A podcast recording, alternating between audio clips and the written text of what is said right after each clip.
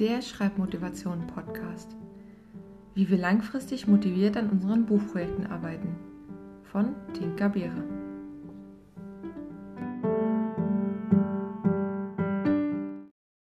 Folge 13. Die Schneeflockenmethode. Die erste Methode, die ich bewusst im Zusammenhang mit dem Plotten kennengelernt habe, ist die Schneeflockenmethode von Randy Ingermansson. Damals wollte ich sie Schritt für Schritt durcharbeiten, bin aber kläglich daran gescheitert, weil sie mir viel zu detailliert wurde. Dennoch finde ich die Art und Weise, mit der sie arbeitet, durchaus sinnvoll und habe Teile von ihr mit in meine Plotroutine eingearbeitet. Das Vorgehen ist einfach erklärt. Zunächst fassen wir unsere Geschichte kurz zusammen und entwickeln sie nach und nach zu einem komplexen Gebilde weiter. Einige Teile der Methode können wir für eine Bewerbung beim Verlag oder für das Buchmarketing verwenden. Als erstes umschreiben wir mit nur einem Satz unsere Geschichte. Diese sollte nicht mehr als 15 Wörter beinhalten. Dafür können wir uns ruhig Zeit lassen, um das wirklich Wichtigste auf den Punkt zu bringen. Der Name unseres Protagonisten ist eher weniger wichtig. Daher versuchen wir eher, ihn mit seiner wichtigsten Eigenschaft zu umschreiben. Diesen Teil finde ich gar nicht so einfach, wenn ich mich noch gar nicht mit einer Geschichte oder Idee befasst habe. Vielleicht fällt es uns leichter, wenn wir einfach erstmal aufschreiben, was uns einfällt, ganz egal, wie lang der Satz auch ist. Dann streichen wir nach und nach all das, was unwichtig ist, heraus. Im zweiten Schritt formulieren wir einen ganzen Absatz aus dem einen Satz heraus. Der Absatz besteht aus fünf Sätzen. Es ist eine kurze Zusammenfassung der Geschichte, die den Ausgangspunkt, die Katastrophe und Wendepunkte und das Ende beinhaltet. Für jede Figur arbeiten wir jetzt folgende Punkte heraus. Den Namen der Figur, die Zusammenfassung ihrer Geschichte in einem Satz, die Motivation und was sie im Allgemeinen erreichen möchte, dann das Ziel, das sie realisieren will, den zentralen Konflikt, also das, was sie daran hindert, ihr Ziel zu erreichen, und schließlich einen ganzen Absatz ihrer Geschichte in fünf Sätzen. Dieser ist ähnlich wie in dem Absatz zur gesamten Geschichte aufgebaut. Jetzt kommen wir dazu, unsere Geschichte weiter wachsen zu lassen. Jeder Satz aus der einen Absatzzusammenfassung der Geschichte wird zu einem separaten Absatz mit jeweils fünf Sätzen, welcher jeweils in einer Katastrophe endet. Nur der letzte erzählt das Ende der Geschichte. Nach diesem Schritt haben wir schon ein kleines Exposé geschaffen. Dieses können wir für eine Verlagsbewerbung nutzen. Außerdem ist es sehr hilfreich, um bereits jetzt festzustellen, ob die Geschichte logisch aufgebaut ist oder ob wir einen der vorherigen Schritte noch einmal überarbeiten müssen. Im folgenden Schritt beschäftigen wir uns wieder mit den Figuren. Auf ungefähr einer Seite schreiben wir jetzt die Geschichte der jeweiligen Figur auf. Für Nebenfiguren reicht eine Halbseite, ausgehend von unserer einen Absatzzusammenfassung der Geschichte der Figur.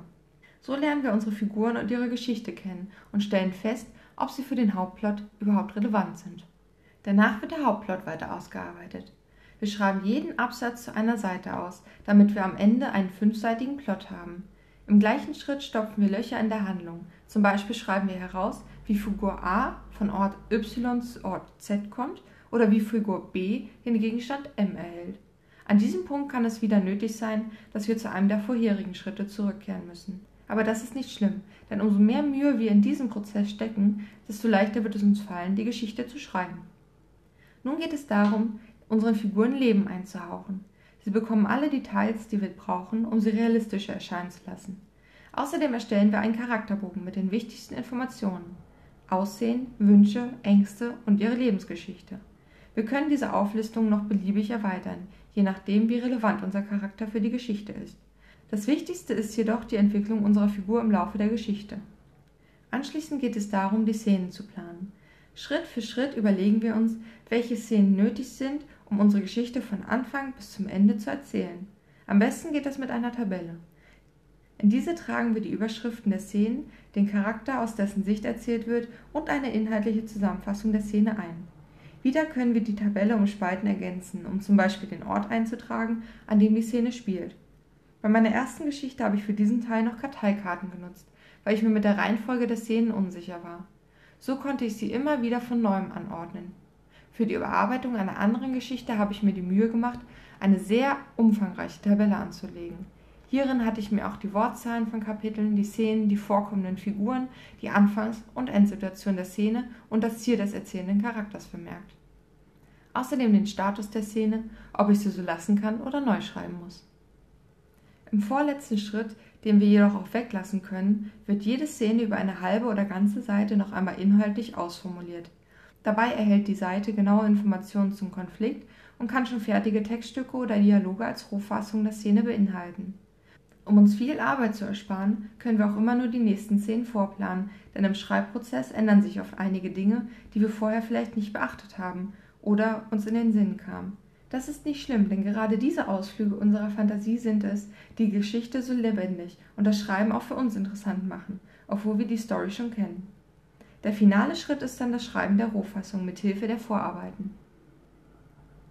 Das war Folge 13 des Schreibmotivation Podcast. In der Videobeschreibung habe ich eine Übersicht der geplanten Folgen, die in dieser Folge erwähnten Bücher und Webseiten verlinkt, soweit es möglich ist. Dieser Podcast basiert auf meinem Motivationsbuch 30 Tage Schreibchallenge. Es ist als E-Book auf Amazon und als Printausgabe überall dort verfügbar, wo es Bücher gibt. Weitere Informationen zu mir findet ihr auf www.tinkerbeere.de. Folgt mir auch auf Instagram at tinkerbeere oder unterstützt mich auf patreon.com slash tinkerbeerewriter. Hier veröffentliche ich die Podcast-Folgen für die Unterstützer ab 1 Dollar bereits zwei Wochen früher.